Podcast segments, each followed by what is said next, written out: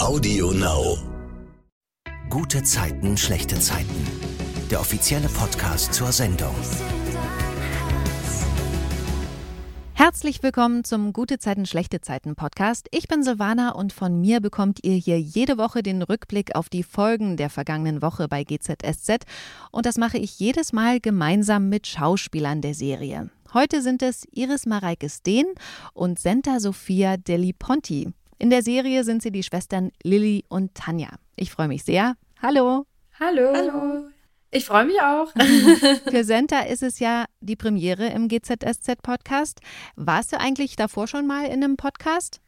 Ehrlich gesagt, einmal nur. Und das von ein mhm. paar Wochen erst war ich einmal in einem Podcast und habe sehr gute Erfahrungen damit gemacht. Es hat echt Spaß gemacht, weil man auch viel mehr Zeit hat zu sprechen und nicht wie in einem Interview so ein Frage-Antwort-Spiel, sondern man kann wirklich ein Gespräch führen ja. und man hat Zeit und man kann sich austauschen. Also ich bin großer Fan. Für alle, die es jetzt noch nicht wissen, wir sitzen ja getrennt voneinander. Aus Sicherheitsgründen nehmen wir jetzt hier weiter quasi jeder von sich zu Hause aus auf, weil wir, also ich in dem Fall als Externer, die Dreharbeiten in Potsdam nicht gefährden will. Jeder, der von außen kommt, ist ja eine potenzielle Gefahr, in Anführungsstrichen. Senta, du bist ja jetzt für eine gewisse Zeit zu GZSZ zurückgekommen. Ähm, dein Serienausstieg ist schon sieben Jahre her.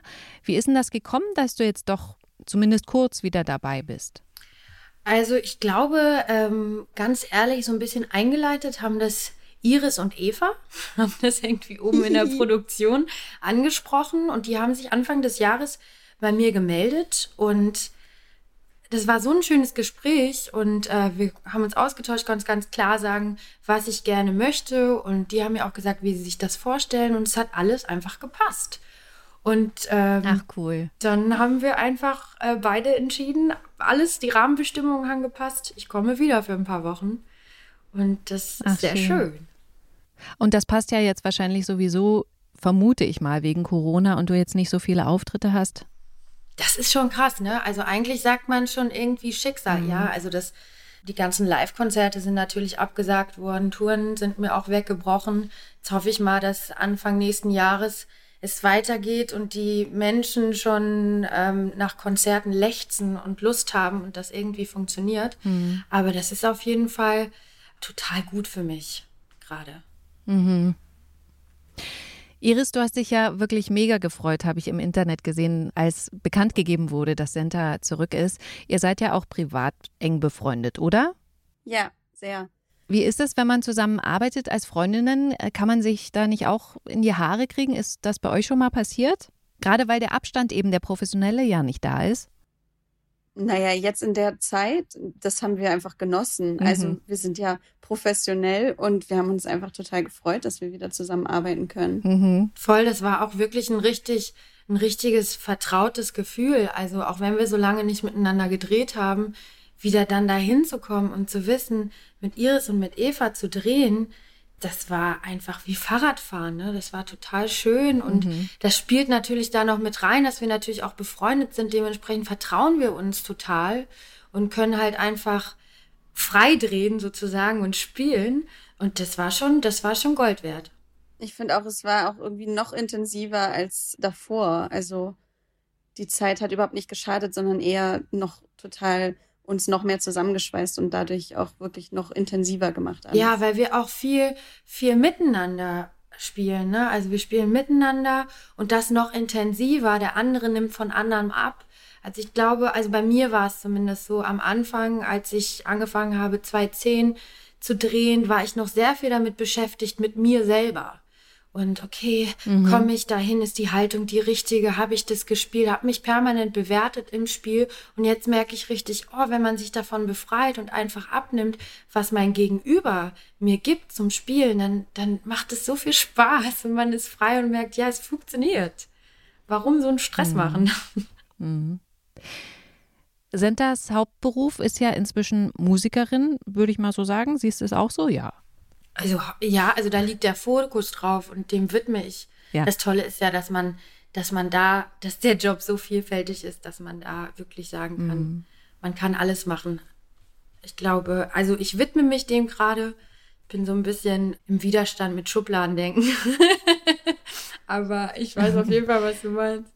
Aber Iris, das haben wir auch schon äh, im Podcast besprochen, singt ja auch sehr gerne viel und auch gut, finde ich. Habt ihr nicht mal überlegt, was zusammen zu machen?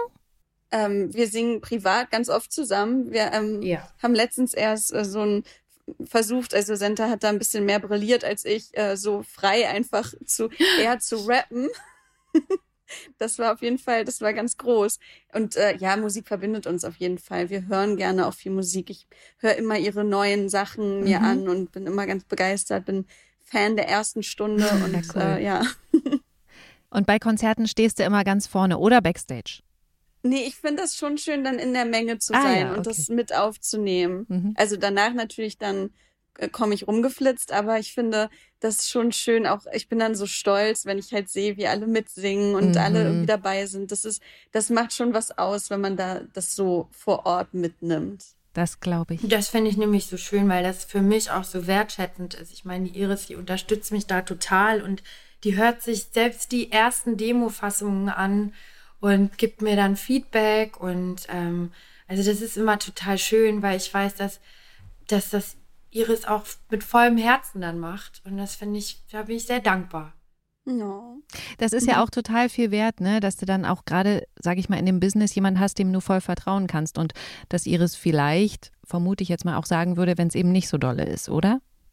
Voll und aber auch auf eine Art, die sehr konstruktiv ist, mhm. wie zum Beispiel, ey, lass doch den Satz eher so machen, wenn du da ein Problem hast, wie willst du diesen, diese Zeile machen, dann kommen da Ideen von ihr und ich gleich am Aufschreiben. Mhm. Ja, geil, Iris. Ja, cool. Das mache ich. Also das ist, das ist wirklich schön. Das ist auch ein tolles Gefühl, wenn man da so mitgenommen wird, irgendwie in den Entstehungsprozess und da ein bisschen so einfach so mit seinen Input geben kann. Jetzt nicht groß, aber halt irgendwie einfach, dass man weiß, so, ich kenne die Rohfassung und ich sehe dann, wie es am Ende ist und es ist immer nur ein, es wird noch schöner und das ist wirklich, das ist ganz besonders. Hm. Und das ist bei Iris ja auch nicht anders. Ich meine, Iris macht ja auch Musik für sich, ne? Und zeigt mir dann auch immer Songs und fragt mich, wie ich das finde und ja, das ist, das ist toll. Das ist super schön, dass jeder für sich da so ein, so ein Ventil gefunden hat, mit der Musik so vieles zu kompensieren und freizulassen, was man manchmal gar nicht so in, in Worte fassen kann. Dann schreibt man einen Text und dann kommt die Melodie dazu und dann berührt einen das ganz, ganz tief. Mhm. Ja, das ist tatsächlich mit nichts vergleichbar sonst. Schön. Kommen wir mal zu GZSZ. Da beginnt die Folge am Montag damit, dass John sauer ist, weil Shirin eine Maklerin beauftragt hat, die das Vereinsheim verkaufen soll. Die hat sich ja in der Folge am Freitag dort umgesehen und das eben bekannt gegeben. Und John sagt dann Leila, Shirin habe ihm nie getraut und das mit der Liebe sei auch nur Gelaber gewesen. Und dann betrinken sich die beiden zusammen und wachen am nächsten Morgen fast nackt im Vereinsheim auf Sie hatten offensichtlich Sex. Das Ganze ist beiden sehr unangenehm und John und Layla versuchen das dann voreinander runterzuspielen. Shirin ist doch eh alles scheißegal, von daher. Es war nicht so easy für sie. Was meinst du? Dass sie hier alles stehen und liegen gelassen hat? Oder dass sie uns eine Maklerin auf den Hals gehetzt hat? Oder dass sie mir nichts davon gesagt hat? Das hatte nichts mit dir zu tun. Du denkst immer nur an dich, als ob sie das alles aus Spaß gemacht hätte. Aber Mann, sie konnte nicht mehr schlafen, sie war vollkommen durch. Egal wie es juristisch aussieht, sie hat sich die Schuld gegeben am Tod von Herrn Köster und es hat sie erdrückt. Warum kapierst du das nicht? Hat sie dir das gesagt, ja?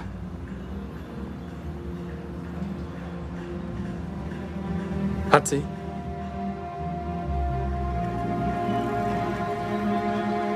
Leila, ich hab dich die ganze Zeit gefragt.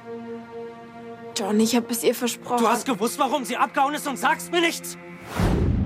Dann haben wir die Geschichte mit Jonas und diesem Schlüssel. Den hat er unter der Kasse im Kiezkauf gefunden, in einem Umschlag, auf dem Kim stand.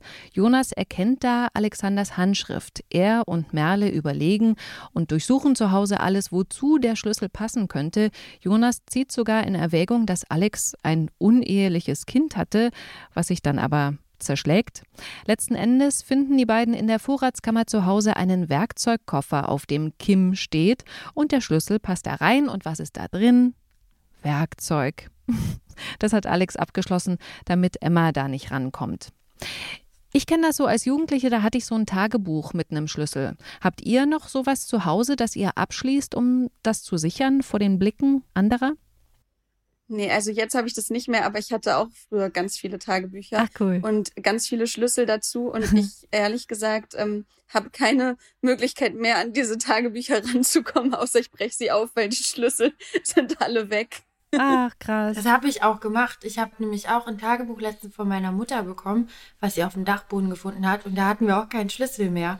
Und habe ich es aufgemacht, aufgebrochen. Und gelesen. Und jetzt konnte ich mir das alles Ach, ansehen. cool. Ja, das war ganz, ganz schön.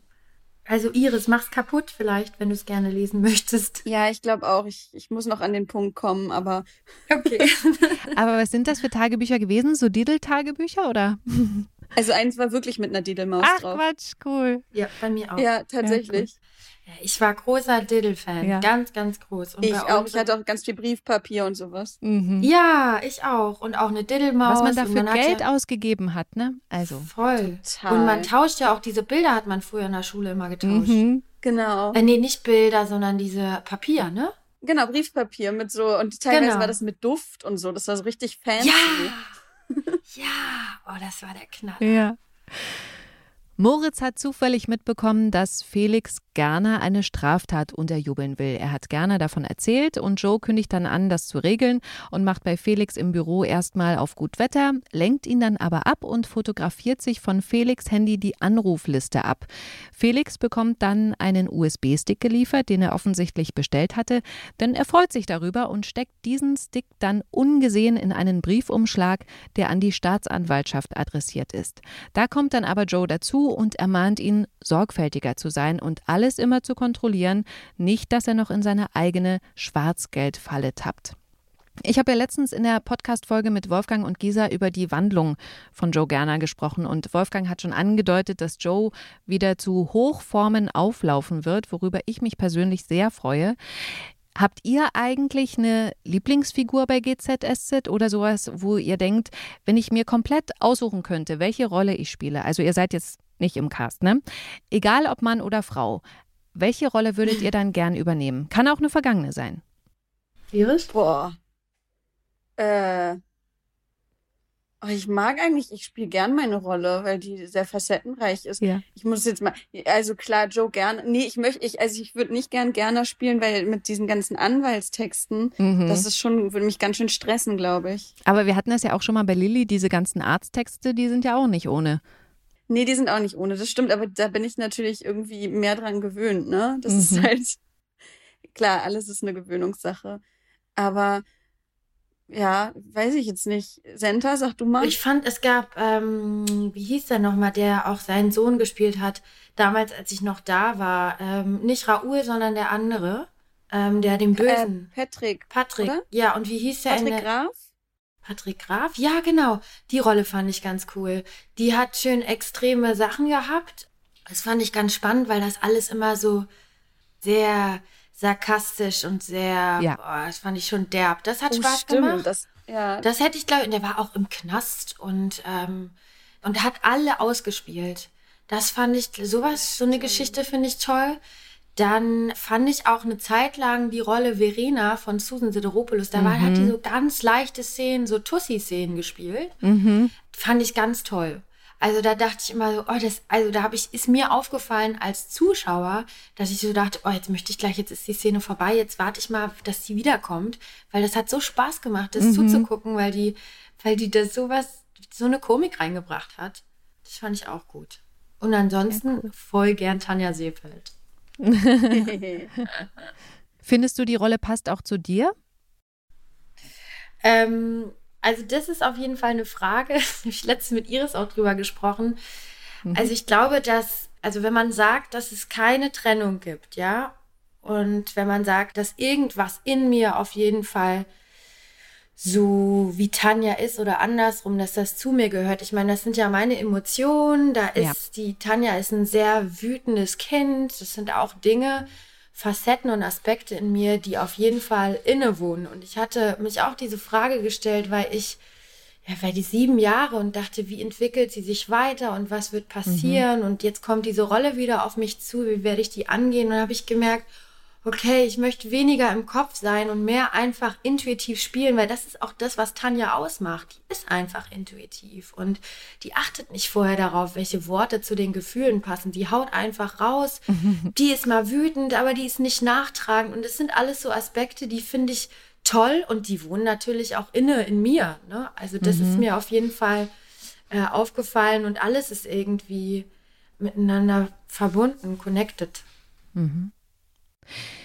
In der Folge am Dienstag macht Felix dem Typen von der Schweizer Bank Druck, mit dem er die Schwarzgeldaffäre für Joe eingefädelt hat. Er versucht jetzt herauszufinden, wie Joe an diese Informationen gekommen ist. Sein Kontaktmann kann da absolut nichts herleiten und setzt Felix sogar den Floh ins Ohr, dass seine Wohnung eventuell verwanzt ist. Joe ist so dankbar, dass er wegen Moritz die Affäre abwenden konnte, dass er ihm einen neuen Laptop schenkt und dann gehen sie gemeinsam mit Sunny und Yvonne im Mauerwerk essen. Dort geht natürlich auch Felix Felix hin, irgendwie um seine Wut mit Alkohol zu betäuben, würde ich mal sagen. Und da spricht Gerner ihn nochmal an. Er sagt ihm, er hat gehofft, sie könnten zusammenarbeiten und dass sie noch zurück können. Das lehnt Felix aber ab. Er sagt Joe, am Ende gewinnt er immer. Wenn es sein muss, lässt er dafür auch W und L untergehen. Krass. Layla versucht dem wütenden John zu erklären, warum sie ihm nichts gesagt hat und warum Shirin sich entschieden hat, den Kiez zu verlassen. Er ist grundsauer und motzt Leon an, er schreit zu Hause Toni an, Shirin habe ihn die ganze Zeit verarscht. Er reißt dann alle ihre Klamotten aus dem Kleiderschrank raus, schlägt dann wütend gegen die Schranktür, so mit dem Ellbogen. Und da habe ich ganz kurz gedacht, wow, dass die dabei ganz geblieben ist. Also, das war schon heftig. Wie ist denn das am Set? Geht da auch mal was kaputt, weil man einfach zu dolle macht? Ja, also ist mir schon passiert. Ja? Ich habe damals mit Vince einen Tisch kaputt gemacht aus Versehen, weil wir, naja, das war jetzt nicht in Wut, das war halt, wir waren halt ein Paar und dann, ja, waren wir da halt drauf und dann. Dann ist der kaputt. Ist der kaputt gegangen, aber der, ist das lustig. der war auch nicht richtig festgeschraubt, muss man dazu sagen. So. Also, weil ich habe sofort gesagt, oh Gott, ich, ich mache sofort Diät. Und dann haben die gesagt, nee, nee, der, der war halt nicht stabil. Ich so, ja toll, danke. Also das ist meine größte Erinnerung mit Dingen, die kaputt gegangen mhm. sind. das finde ich auch so toll beim Drehen auch immer, weil das macht so Spaß. Man macht sich dann erstmal gar nicht so Gedanken, ne? Auch zum Beispiel auf dem Bett rumhüpfen und solche Sachen, die man vielleicht mhm. jetzt zu Hause nicht macht. Und dann macht man die mit voller Leidenschaft und dann geht es halt kaputt mit der Gurkballa, aber geil, zu Hause hätte ich es nicht gemacht. ja. ja, genau. John schmeißt auf jeden Fall Shirins Sachen alle weg. Er trifft an der Mülltonne nochmal Layla, die mit ihm reden will, was er aber nicht zulässt. Und deswegen weint sie dann auf einer Parkbank. Da kommt Nasan dazu und dann erzählt Layla ihr, was wirklich passiert ist und dass sie Shirin nicht überzeugen konnte, dass sie keine Schuld an Alex Tod hat. Und Nasan versucht dann Layla aufzufangen und sagt ihr, dass es nicht in Ordnung war, von Shirin sie mit einem so großen Geheimnis zu belasten.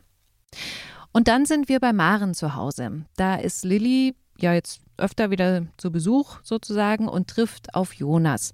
Iris, worüber unterhalten sie sich? Ja, also Lilly ist halt ein bisschen enttäuscht von ihrer Schwester, weil die sich gar nicht mehr gemeldet hat. Und also Jonas sagt dann, ja, du weißt ja, es ist irgendwie ein bisschen schwierig, halt äh, schwierige Situation. Und das lässt Lilly aber nicht wirklich gelten, weil für die ist es natürlich eine noch viel schwierigere Situation und ja. sie würde sich einfach den Beistand ihrer Schwester dann doch in dem Fall wünschen. Und das merkt man recht deutlich. Mhm.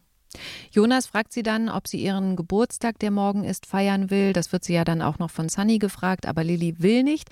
Und dann räumt Lilly bei Maren zu Hause auf. Ja, Jonas hat ja die Sachen überall rumliegen lassen. Und sie macht sich Sorgen um ihre Mutter. Warum?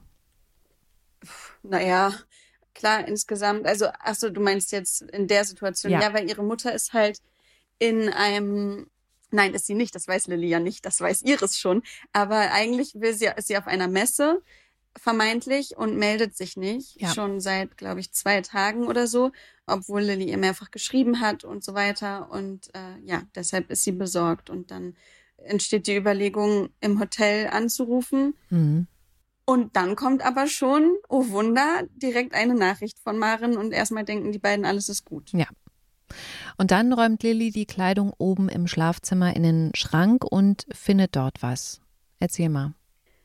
Ja, sie sieht einen Briefumschlag, der an sie adressiert ist, beziehungsweise einfach Lilly steht da halt drauf Mhm. und nimmt ihn dann raus und schaut ihn an. Da ist auch ein kleines Geschenk dabei. Und dann öffnet sie den Briefumschlag und erkennt sofort Alex Handschrift und äh, genau sieht, dass das ein Brief an sie ist zum Geburtstag, den die Familie quasi vorher schon verfasst hat. Explizit Alexander. Mhm. Und dann bricht Lilly in Tränen aus und dann klopft es an der Tür. Sie denkt, es ist Jonas und bittet ihn in Ruhe zu lassen. Und dann steht da aber Tanja und sagt, Hey Sis. oh. Und ich, ehrlich, ich habe da so losgeheult. Ey, wirklich, das Nein, war das ist für nicht mich dein so. Ernst. Doch, nur dieses. Oh, krass, jetzt, ich bin, ich, äh, wirklich, ich bin jetzt gleich wieder so emotional, weil ich finde dieses, es ist halt so typisch für Tanja zu sagen, hey Sis. Und dann steht Ja. sie da einfach wieder. Und obwohl ich als Fan ja auch schon wusste, dass Tanja wiederkommt, aber das war für mich ganz krass. Also wirklich sehr, sehr, sehr emotional. War das eigentlich auch Wow, eure schön. erste gemeinsame Szene nach der langen Pause? Nee, wir haben davor schon Szenen von danach quasi Mhm, gedreht. okay. Ist ja bei uns immer ein bisschen Kuddelmuddel. Aber ich finde auch, als ich die Szene gelesen habe, und das sind, ist ja, sind ja keine großen Worte und nichts, aber das Mhm. hat mich auch beim Lesen schon total berührt, weil das wirklich auch dieses Hey Sis ist halt so richtig typisch, so richtig Ja. Bam, sie ist wieder da. Und auch so, da brauchst keine großen Worte. Das ist echt, ja. Und wie war denn das? Jetzt hast du ja schon gesagt, die erste Szene, die ihr gemeinsam gedreht habt, war eine andere. Aber wie war denn das dann wieder so zum ersten Mal so zusammenzudrehen? Senta, du hast ja vorhin auch gesagt, das war für dich erstmal wieder ankommen, obwohl es gewohntes Terrain ist. Aber wart ihr da aufgeregt? Wart ihr da emotional? Also ich habe auf jeden Fall, ich glaube, meine allererste Szene war im Spätkauf, also der Dreh, das wird ja nicht chronologisch gedreht, wie Iris auch schon gesagt Ja. hat, war mit äh, Felix, Rolle Jonas. mit Rolle Jonas. Da bin ich vorher dann schon rein. Iris hat auch schon vorher Lilly und Jonas haben schon gespielt. Und ich habe mir die Szene, ich habe mich so ein bisschen akklimatisieren wollen, kam da rein, habe alles gesehen, war nur mega begeistert davon, wie Iris spielt. Dachte, wow, so lange habe ich das ja nicht gesehen. Und das ist ja auch immer noch was anderes, wenn man es im Fernsehen sieht, als wenn man es dann auch live sieht. War ganz, ganz schön aufgeregt. Und habe dann losgelegt, war total motiviert und habe, glaube ich, voll ein drüber draufgelegt, weil ich einfach so aufgeregt war. Und habe mir die Szene dann aber auch angeguckt. Oh, das hat dann gut funktioniert im Nachhinein. Aber innerlich war ich schon, war ich schon so, oh wow. Ich meine, bei den Szenen, Iris und äh, Felix, die spielen ja auch schon länger zusammen. Wenn, wenn es bevor dem Achtung bitte, dann unterhält man sich über andere Sachen. Jeder weiß klar, was jetzt passiert. Und dann ist kurz vor Achtung und bitte und die switchen so schnell und ab in die Rolle und zack und los geht's. Und ich war erst, okay, krass. Wow, okay. Das, äh, diese Routine, ich glaube, ich meine, jetzt mittlerweile ist sie auch da, weil man dann irgendwann das einfach fühlt und das gehört einfach auch Training dazu. Aber das, äh, da war ich schon wirklich leicht überfordert. Es war sehr schön. Es waren ganz familiäre, schöne Szenen miteinander. Äh, was es halt so ein bisschen schwierig äh, macht oder gemacht hat, ist natürlich die ganze Corona-Situation, weil man halt körperlich sich nicht berühren kann. Und ich finde, Ja. das ist wirklich so wichtig eigentlich. Ich hoffe, dass die Zuschauer das mit im Hinterkopf haben, weil ähm, sich natürlich so viel nicht erzählt darüber. Ja, und das ist so, das finde ich toll, dass du das gerade erwähnst, weil natürlich ist auch mir als Zuschauer das aufgefallen, dass Tanja und Lilly sich nicht in die Arme fallen, was ich eigentlich ja, Ja. erwartet hätte, ne, so, was ich auch Ja. gefühlt habe. Aber du weißt es ja. Und eigentlich findet man das auch gut, dass das, was sozusagen gesagt wird, ja, wir halten hier den Sicherheitsabstand ein, dass man das auch sieht. Also, dass das nicht nur Ja. so Gequatsche ist, sage ich jetzt mal. Und von daher finde ich das absolut in Ordnung. Jeder kann das einordnen und ähm, ja. Das denke ich auch. Das sind bloß so Impulse. Man arbeitet gegen die Impulse, wie man eigentlich empfindet, auch als Schauspieler. Und man sieht die Schwesterrolle, man sieht Lilly, automatisch will man da hingehen, in den Arm nehmen, Ja. da sein. Mhm. Und vielleicht auch gar nicht so viel quatschen. Worte sind nicht immer Worte, sondern einfach, dass, dass man zusammen ist und so. Und das ist halt einfach nicht gegeben. Das ist auf jeden Fall eine Challenge. Das ist auch wirklich anstrengend, muss man auch sagen, finde ich. So am Ende des Tages ist man erschöpfter, als man das sonst ist, weil man halt wirklich, wie Santa schon gesagt hat, so gegen Impulse arbeitet. Mhm. Und das normalerweise nicht unser Job ist, sozusagen, sondern eher die zuzulassen. Hm. In der Folge am Mittwoch geht es dann bei Lilly und Tanja darum, sich abzudaten. Iris, vielleicht kannst du mal kurz erzählen, was Lilly Tanja sagt. Ja, ist eine ganze Menge. Ich versuche das mal ein bisschen runterzubrechen. Ja. Naja, sie, sie sagt ihr halt, was die letzten Wochen passiert ist. Also, dass, dass ihre Mutter halt äh, wirklich sich eingeredet hat, dass Alex noch leben würde, Mhm. dass sie mit ihm geredet hat, als wäre er noch da. Also alles, was so, was so passiert ist, innerhalb kürzester Zeit runtergebrochen, das ist, glaube ich, schon auch ganz schön viel für Tanja so. Hm. Ich denke auch, ne, weil das ist auch so, sie kommt dorthin und sie hat es mitbekommen, hat sich auf den Weg gemacht und dann hört sie das alles und es ist sich, glaube ich, gar nicht so bewusst, dass da wirklich, also dass die Maren, die Mutter, so in so einem desolaten Zustand ist, dass das, Mhm. dass das so, so schlimm ist. Sie wusste, dass es schlimm ist, aber da zu sein, es macht es nochmal extremer. Und Lilly updatet sie halt einfach. Mhm. Und ich glaube schon, dass da so ein Drang ist, auch von Tanja zu sagen, jetzt bin ich hier, die große Schwester, die möchte jetzt helfen, obwohl die Lilly das ja alles super unter einen Hut bekommt. Ich glaube auch, dass da so ein leichtes, schlechtes Gewissen ist von Tanja, die auch Ja. denkt, ja, ich habe euch lange allein gelassen damit und es tut mir wirklich leid. Und Lilly öffnet sich richtig und sagt wirklich, aber jetzt bist du doch hier. Jetzt können wir das doch gemeinsam anpacken. Das ist schon, das sind schon sehr schöne Szenen, wie ich fand. Mhm. Wenn man sich so annähert. Ja. Ich finde auch total echt, dass Tanja jetzt nicht so, sag ich mal, in Tränen ausbricht oder sowas, ne, obwohl es so schlimm ist, sondern wirklich da ja zwar auch berührt ist, aber, ähm, und man sieht auch, sie hat ja so Tränen unter den Augen, also da ist es ja nass, aber Ja. es ist jetzt nicht so drüber. Das finde ich total authentisch. Ich glaube, das ist auch genau die Haltung, die, die ich da spielen wollte. Jetzt die Lilly ist total aufgelöst, ja. Ja. So jetzt, ich hab, könnte auch jetzt, aber eigentlich bin ich jetzt die große Schwester und möchte für sie da sein und jetzt nicht mich wieder im Vordergrund stellen. Ich bin auch total traurig. Nee, du bist jetzt traurig, versuch das zu unterdrücken. Ich guck nach unten, ich, wir kriegen das hin. Lilly, ich bin da und ich, ich helfe euch jetzt. Ja, und dann erklärt sie ja aber auch, dass sie eben den Besuch auch bei Maren nicht angekündigt hat und dass sie eigentlich ja, Ja. mit ihrer Band jetzt noch Songs aufnehmen will, ne, bevor sie dann weiter auf Tour gehen. Und sie bittet dann Lilly, ihren Geburtstag zu feiern, was sie ja, wie ich schon gesagt habe, nicht will. Aber Tanja setzt sich darüber hinweg und geht dann in den Kiezkaufcenter. Über die Szene haben wir ja gesprochen, das war ja dann offensichtlich Ja. deine allererste. Was macht Genau. sie da? Ähm, da geht sie in den Kiezkauf zu ihrem Bruder, zu Juni, Jonas. Juni, das ist nämlich die Abkürzung jetzt, die sie für ihren Mhm. Bruder hat. Äh, so wie Sis, Juni oder Brudi. Mhm. Ja, naja, äh, ist auch nicht so wichtig. und da geht sie hin und sie glaubt halt einfach, weil da so viel Trauer ist. Und der erste Gedanke ist natürlich, ah ja, guck mal, Tanja hat sich nicht verändert. Aber nee, da, da ist eine Mission dahinter. Die Mission dahinter ist einfach auch in der Gegenwart zu sein und Dinge zu feiern. Und das würde Alex sich auch wünschen. Und die Lilly hat Geburtstag und alles ist unter diesem Mantel der Trauer. Aber was ist denn, wenn man mal einfach kurz den Kopf ausschaltet und einfach mal tanzt? Einfach mal da ist und ein, einander genießt, dass man lebt, ja, in diesem Sinne. Und da will sie halt alles vorbereiten. Jonas sagt halt, nee, ey, da können sie, hat doch gesagt, dass sie das nicht will. Und äh, Tanja glaubt halt, ja, das sagt sie doch nur so. Sie wird sich doch schon freuen, wenn wir mal einfach ihr auch damit Danke sagen, dass es sie gibt. A la Rolf Zukowski. Wie schön, dass du Und dann besorgt sie Tischtennisbälle und Plastikbecher und ähm, sie schmücken es zu Hause, aber Lilly kann sich erst nicht so richtig darüber freuen. Aber sie lässt sich überreden. Iris, wie verläuft dann der Abend?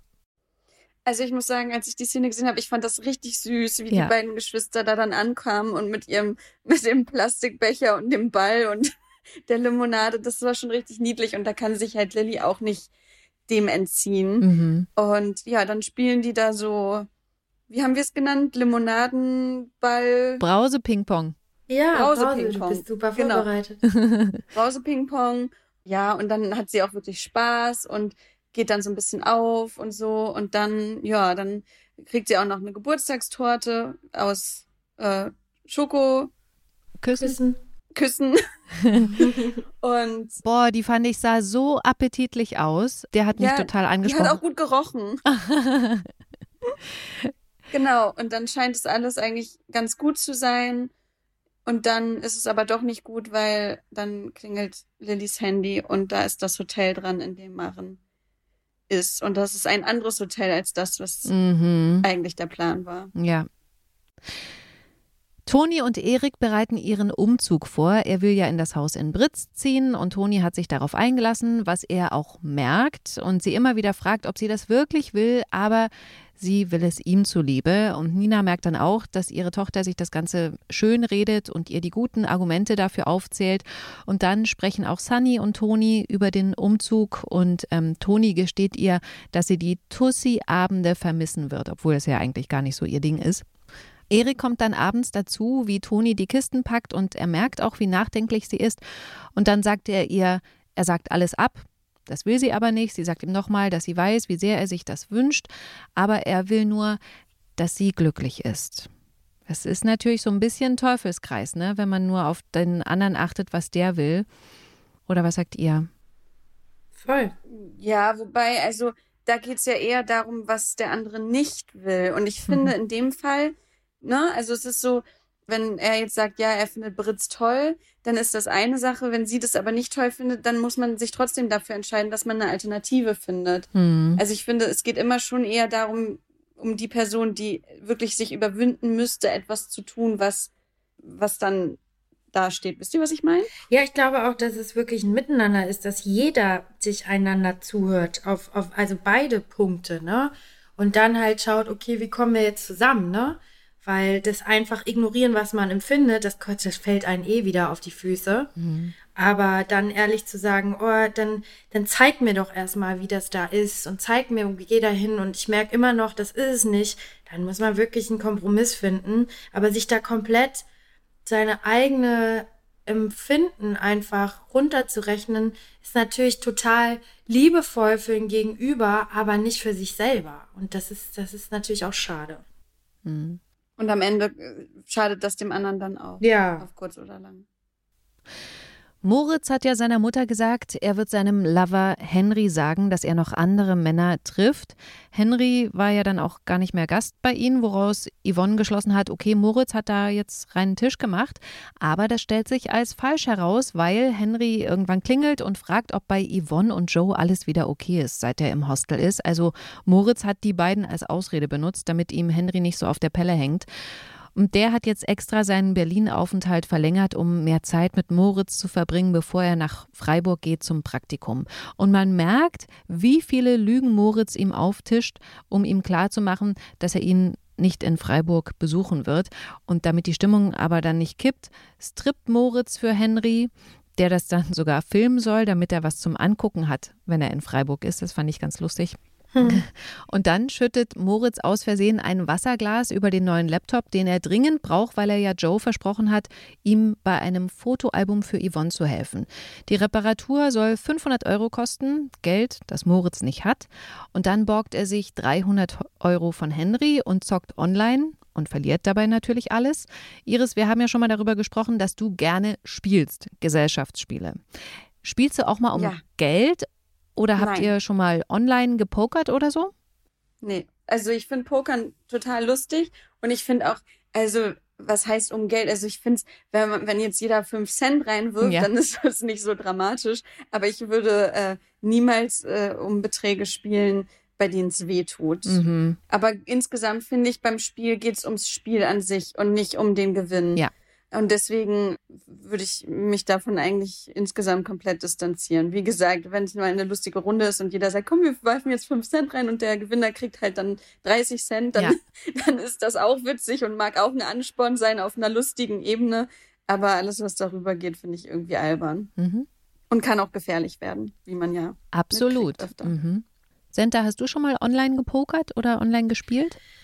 Äh, ja, ich glaube sogar früher mein Bruder ganz, ganz dolle. Meine Mutter war mal überzeugt davon, dass er ein berühmter Pokerspieler werden kann. Cool. Und da wurde ganz viel investiert. also in dem Sinne, dass wir, also er das gespielt hat und äh, meine Mutter ihn da unterstützt hat, aber auf einer smoothen Ebene, ne? Also nicht irgendwie, ist dann irgendwann rausgekommen, ist doch nicht so seine Leidenschaft. aber wir haben es auf jeden Fall mal probiert. Ansonsten bin ich jetzt auch nicht so der Zocker, muss ich ehrlich sagen. Okay. Also ich mag gerne Herausforderungen und ich mag gerne Spiele an sich und auch so aktive Sachen wie Basketball spielen oder zum Beispiel Tennis Ja. oder sowas. Und da wird richtig hier mein, da, meine Kriegerin wird ge, gekitzelt, ne? Und dann geht's los. Aber alles weitere, wo ich wirklich einen Invest habe, das glaube ich, da habe ich viel zu viel Angst. Da habe ich jetzt mal eine Frage, die ich ja so grundsätzlich in meinem Freundeskreis gerne stelle. Wenn ihr euch entscheiden könntet, würdet ihr Badminton spielen oder Federball? Ich habe ganz lange Badminton im Verein gespielt, deswegen stellt sich mir die Frage gar nicht. Ist das Mhm. nicht das Gleiche? Nee. Ich finde, beim Federball spielt man miteinander Ja. und beim Badminton spielt man halt gegeneinander. Ach so. Ach so, ja, okay, wenn du das so sagst, na, ich mag schon miteinander auch gerne spielen. Vor allem, es kommt ja darauf an, mit wem man das spielt. Genau.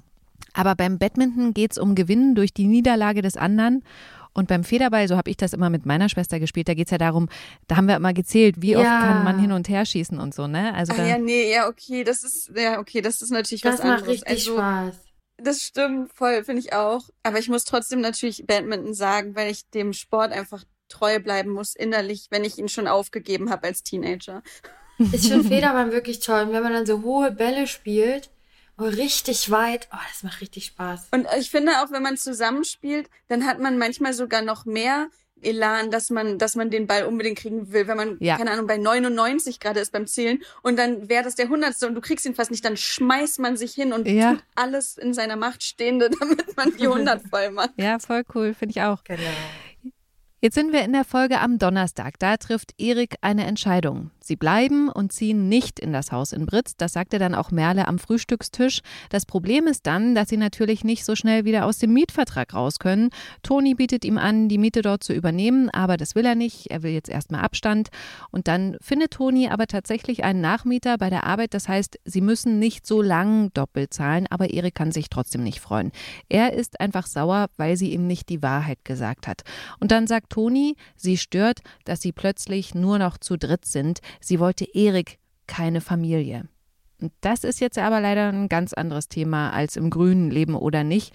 Und das stelle ich mir auch schwer vor, so eine Ansage zu kriegen als alleinerziehendes Elternteil oder übrig gebliebenes Elternteil, sagen wir mal so. Oder was sagt ihr? Ja, andererseits, ich meine, Merle ist ja 16, glaube ich, ne? Hm. da finde ich schon okay, wenn man doch mal sagt, auch als Partnerin, hey, wäre es vielleicht auch mal möglich, dass wir mal wieder ein Date zu zweit Mhm. haben. Wenn es jetzt ein kleines Kind wäre, dann muss man seine Ansprüche dahingehend absolut zurückschrauben. Das ist dann so. Wenn man den Partner liebt, muss man das Kind genauso mit annehmen. Aber trotzdem, also ich finde, ab einem bestimmten Alter kann man das schon durchaus so aussprechen. Mhm. Vielleicht nicht ganz so hart, wie sie das getan hat. Das kam dann vielleicht härter raus, weil sie zu lange runtergeschluckt hat. Aber ich finde schon, dass man da auch den Partner ab und an mal für sich haben kann. Das Mhm. finde ich legitim. Klar. Finde ich, sehe ich genau wie Iris. Und dann sehen wir Lilly im Auto mit Maren auf der Rückbank. Iris, was ist da passiert? Ja, ähm, Maren war in einem Hotel, in dem sie vorher schon mal mit Alexander war. Ja. Und hat sich dort eingeschlossen und mitsamt extrem vielen Bildern von Alexander, die sie überall im Hotelzimmer verteilt hat. Das sieht der Zuschauer nicht, das erzählt Lilly dann später aber. Mhm. Ja, also sie ist, also steht total neben sich. Lilly versucht noch irgendwie ein bisschen positiv zu sein und sagt, hey, ich hätte dich doch abgeholt und so. Und dann ruft Tanja an und da wird Maren etwas hellhörig. Und dann sagt Lilly, ja, bis gleich. Und Maren sagt dann, ja, das war Tanja. Und dann sagt Lilly, ja, die wartet zu Hause auf uns. Und da weint die liebe Maren. Mhm. Zu Recht. Ja. Und dann sind sie zu Hause und Maren trifft dann dort auf Tanja Ja. Senta. Was sagt sie ihr? Sie ist relativ fertig, Maren, und Tanja ist, wie ich auch schon vorhin gesagt habe, unglaublich überfordert mit der Situation, dass die Maren doch in so einem desolaten Zustand ist. So, damit hat sie gar nicht gerechnet. Möchte sie gerne umarmen, aber traut sich gar nicht und ist einfach mega überfordert. Maren sagt ja auch dann, wir machen dann alles morgen, ich bin müde, ich gehe hoch und so. Und sie so, ja, ja, alles klar. Und kommt erstmal so richtig auf die Erde und merkt erstmal, was hier Sache ist. Und ist einfach völlig, völlig emotional geflasht von der ganzen Situation. Hm. Später sitzt ja Tanja dann noch am Bett bei Maren. Genau. Erstmal erzählt auf jeden Fall noch an dem Tisch bei der Szene, erzählt Lilly noch, was passiert ist mhm. und datet wieder alle ab. Und dann mhm. geht, versucht natürlich Tanja drumherum bei diesen ganzen Sachen immer irgendwelche Lösungen zu finden. Was kann ich meiner Mutter Gutes tun? Was hat sie damals mir Gutes getan? Ja. Okay, sie hat immer gesagt, eine Wärmflasche, Wärmflasche heilt alles. Alles klar, ich mache jetzt eine Wärmflasche und vielleicht lenke ich sie auch mal ein bisschen ab und erzähle ihr ein bisschen von mir und kann sie damit vielleicht einfach in so andere Sphären lenken, damit sie nicht die ganze Zeit damit beschäftigt ist, irgendwie mit ihrer Trauer. Und mhm. das passiert auch, dann kommt Lilly rein und man hat so ein, so ein schönes Dreiergespann, familiär kommt man wieder so zusammen. Das ist ganz, ganz intim und ganz schön. Und ich glaube auch, die Marin gibt sich da wirklich Mühe in dem Moment zu sagen, ja, nee, du bist schön, dass du da bist, mir auch wichtig und es ist halt einfach ein bisschen in Trance. Ja, und sie entschuldigt sich bei ihren großen Mädels, dass sie sich Sorgen um sie machen müssen. Genau. Sehr süß finde ich die Szene, wie Tanja dann zuhört, wie Joni, wie du sagst, mit Merle telefoniert und Merle Hasibär nennt. Habt ihr auch so Kosenamen zu Hause? Ähm, nee. Vielleicht nenne ich manchmal also meinen Mann Papa, weil er ah halt ja, okay. Papa meiner Tochter ist und mhm. meine Tochter sonst ganz oft immer seinen Namen nennt. Und Ach, sagt, nein, ich, ich bin Papa. und dann mache ich manchmal auch automatisch, Papa, komm mal her. Aber ansonsten, ich nenne meine Tochter schon mein kleiner Schatz, kleine Maus oder mhm. solche Sachen. Ja. Iris, wie ist bei dir? Ich habe kurz darüber nachgedacht, ob ich was dazu sage. Ähm, ja, tatsächlich, also früher haben wir uns immer darüber lustig gemacht, über Paare, die sich so Namen geben. Mhm. Dann haben wir es ein bisschen so auf ironisch, sarkastisch so manchmal gemacht und mhm. dann hat sich das zwischendurch so eingeschlichen, Ach, dass cool. wir das so durchgezogen haben. Aber natürlich nicht in der Öffentlichkeit. Okay. Und deswegen verrätst du den Namen natürlich auch nicht. Natürlich nicht. Bärchen oder wie nennt ihr euch? Nein. nee, nee, nee. Das erzähle ich irgendwann mal dann. Gut. Dann gibt es ein ganz tolles Gespräch zwischen Lilly und Tanja am Küchentisch. Erzählt mal. Da sitzen die beiden Schwestern zusammen und ähm, ja, diskutieren darüber, was ist der richtige Weg. Und äh, Lilly ist natürlich schon ein bisschen länger mit dabei, hat das Ganze mitbekommen von Anfang an, ist selber auch sehr getroffen von der Situation und versucht ja auch die ganze Zeit irgendeine Lösung zu finden. Und Tanja sagt ihr dann einfach in dem Moment, ja, aber vielleicht ist das alles schon eine Lösung. Vielleicht ist das, gehört das zum Heilungsprozess und vielleicht muss sie erstmal die ganzen Stationen mit Alex abklappern, bevor sie wirklich mhm. ihn loslassen kann. Und das fand ich auch eine sehr schöne Szene. Vor allem, was Lilly da antwortet. Ja, Lilly ist äh, relativ beeindruckt von ihrer Schwester, weil sie ihr das so nicht zugetraut hätte. Du bist ja richtig klug geworden. ja. Und ich glaube auch, das ist so schön, weil das ist dieses Zusammenspiel, was sich immer wieder wechselt. Einmal ist Lilly die große Schwester, dann ist Tanja die große Schwester und dann ist das immer wieder abwechselnd. Auch über diesen ganzen Zeitraum zu sehen, ach, man ist halt einfach Geschwister und da verändern sich dann auch die, die Rollen, weil man halt einfach auch keine Schamgrenze hat. Es ist einfach Familie. Ja. Lilly macht sich dann auf die Suche nach einem Therapieplatz im Krankenhaus. Währenddessen heult Maren vor Tanja, dass sie nicht da war, als Alex gestorben ist. Und dann klingelt Nina an der Tür, weil sie mit Lilly sprechen will, weil sie ja von ihrer Tochter Toni erfahren hat, dass Shirin in den Unfall verwickelt war. Weil Lilly aber nicht da ist, spricht sie mit Tanja. Sente, erzähl mal, ja. was da passiert. Da kommt sie rein, die Rolle Nina, und sucht halt Lilly und möchte mit ihr sprechen und weiß gar nicht so wirklich, ob sie jetzt das auch mit Tanja sprechen kann. Und Tanja fühlt sich gleich getriggert in dem Moment und denkt, ja, hallo, ich bin auch eine Schwester und ich gehöre ja. hier auch dazu. Und kannst du mir auch erzählen, was ist denn da los jetzt hier, ne? Mhm. Und ähm, dann will sie es gerade anfangen und da kommt Maren von oben runter und hört das schon. Und ja, Nina hadert, weiß jetzt nicht wirklich, ob sie das sagen soll, was, was es da noch gibt, was sie gefunden hat. Und Tanja denkt sich jetzt einfach, nee, ganz ehrlich, was sollen diese Spielchen hier alle? Wer glaubt, jeder glaubt, der weiß es besser, was für Maren gut hier. Klartext ist das Beste, ja? Klartext, Mutti, es gibt ein Video von Alexanders Unfall. Und dann geht's los. Boom. Mhm.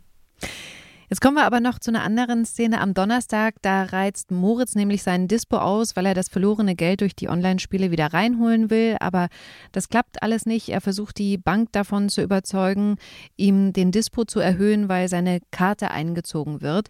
Aber das lehnt die Bank dann ab. John und Leon wollen ihm auch nicht den gewünschten Vorschuss von 1000 Euro zahlen. Und dann verabschiedet Moritz Henry am Hauptbahnhof und ich war so erleichtert, dass dieser arme Typ, der so verarscht wird, endlich wegfahren kann.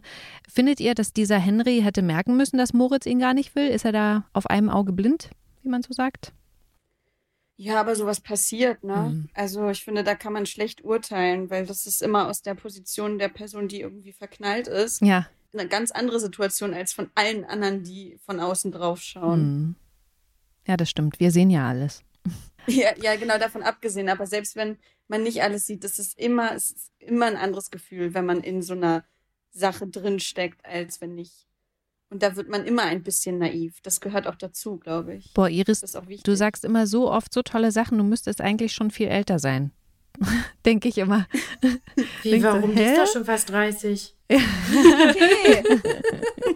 nee, aber so Lebenserfahrung, also echt Respekt, finde ich richtig gut was du sagst. Danke, das ist sehr nett. Mhm. Auf jeden Fall zieht Moritz dann eine goldene Kette von Yvonne aus der Hosentasche. Die hat er offensichtlich zu Hause mitgenommen und will daraus zumindest vorübergehend Geld machen, denn er sagt leise vor sich hin, du kriegst sie wieder zurück. Das wird an Yvonne gerichtet sein. Also er hatte anscheinend schon ein schlechtes Gewissen und weiß, dass das jetzt nicht richtig ist. In der Folge am Freitag will Erik einfach alles falsch verstehen. Er wirft Toni vor, sie habe gesagt, dass er und Merle für sie eine Zumutung sind. Später trifft Erik John, der ihm erzählt, dass er jetzt nicht mehr in Sherins Zimmer schläft, sondern im Hotel. Und da ergreift Erik dann die Chance und fragt ihn, ob er ausziehen will aus der WG. Und dann kommt er tatsächlich mit guten Nachrichten nach Hause, dass sie jetzt ein Zimmer mehr haben, in das Merle einziehen wird.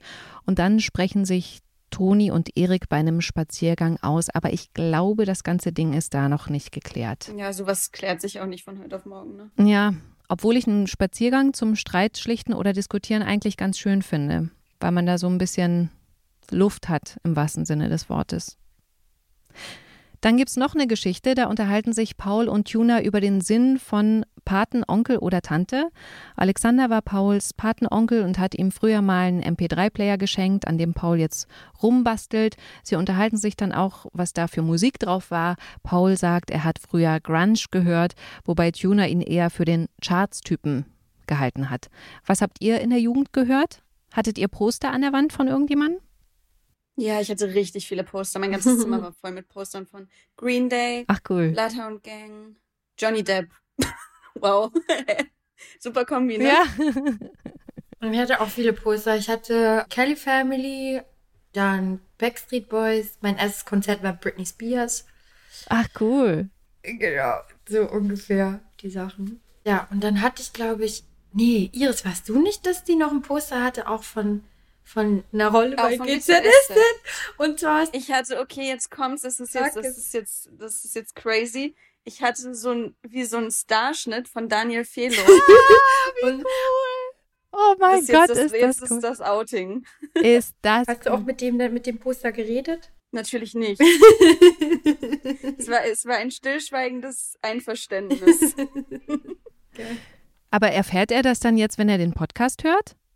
Nee, das habe ich ihm schon mal erzählt. Ah ja, okay, alles Das klar. habe ich ihm bestimmt, da war ich zwei Jahre oder so da, habe ich irgendwann gesagt, du, übrigens, hahaha, lustige Geschichte. Fand er auch lustig. Ist auch lustig. Aber ist ne? ja cool und das haben ja, glaube ich, ganz viele. Also das, ich finde das. Ja, das schön. Poster existiert auch nicht mehr. Also ich habe es jetzt nicht mit nach Berlin genommen. Es hängt hier nicht mehr in meiner Wohnung. Okay. Kate will unbedingt ein Smartphone, weil ihre Freundin auch eins hat. Emily und Paul wollen das aber nicht, weil Kate ja erst acht ist. Und Paul wirft dann ein, dass ein Pate bei sowas eventuell vermitteln könnte, den Kate ja nicht hat. Und dann spricht Tuna mit Kate. Die verstehen sich ja ganz gut. Er verspricht ihr, dass sie ab und zu sein Smartphone nutzen kann. Und damit hat sich der ganze Stress mit den Eltern erledigt, woraufhin Paul und Emily natürlich begeistert sind, dass es jetzt so schnell ging. Und Paul spricht Tuna daraufhin an, ob er Kates Patenonkel sein will, worüber er sich sehr freut. Gleichzeitig entdeckt Sunny aber in den sozialen Netzwerken ein Profil von Kate mit Name und Foto und zeigt es Emily, die dann natürlich direkt auf Tuna schließt und nicht besonders erfreut aussieht.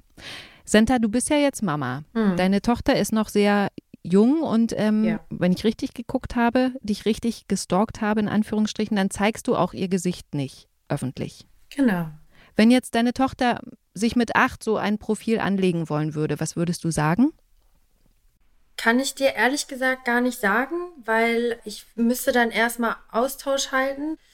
Also ich würde sie begleiten. So früh würde ich das, glaube ich, auch noch nicht machen wollen. Es kommt drauf an, irgendwie auch mit der Zeit zu gehen. Aber ich, ich habe ehrlich gesagt keine Antwort darauf, weil ich mich diese Frage auch noch nie gestellt habe. Es kommt noch. Okay. Und dann streiten sich Tanja und Lilly oder diskutieren das erste Mal, seit Tanja wieder da ist. Warum? Ja, Lilly ist halt, also da unterscheiden sich die Schwestern halt. Lilly hat halt so einen extrem krassen Beschützerinstinkt ihrer Mutter gegenüber.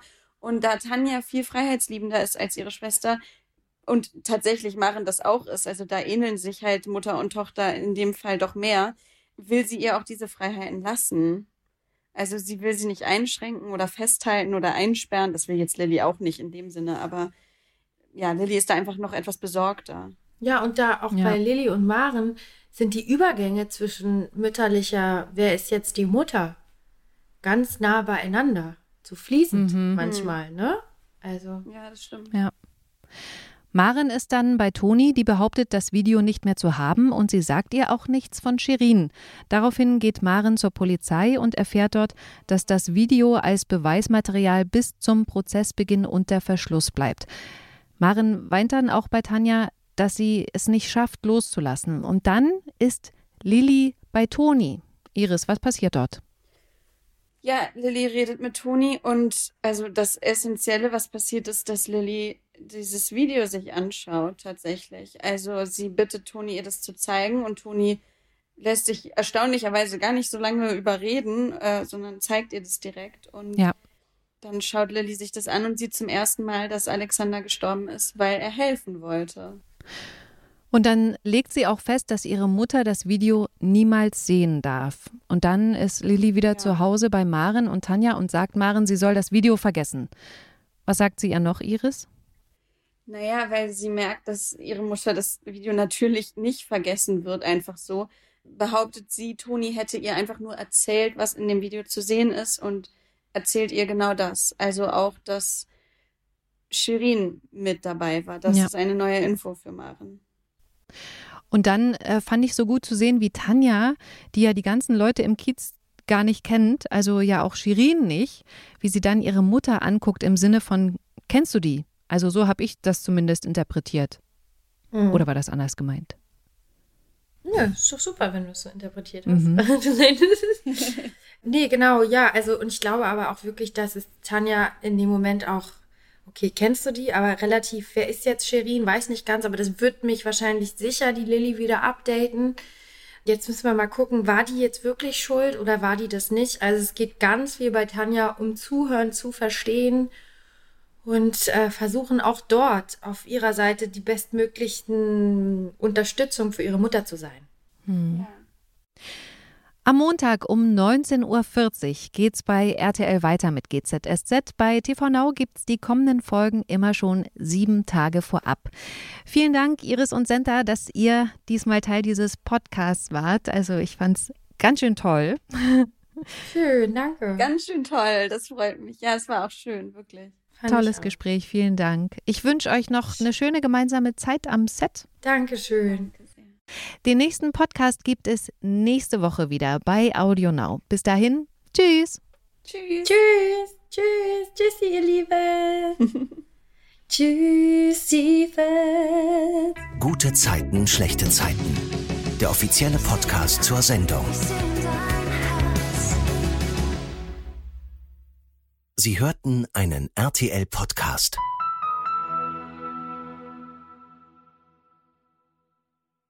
Audio Now.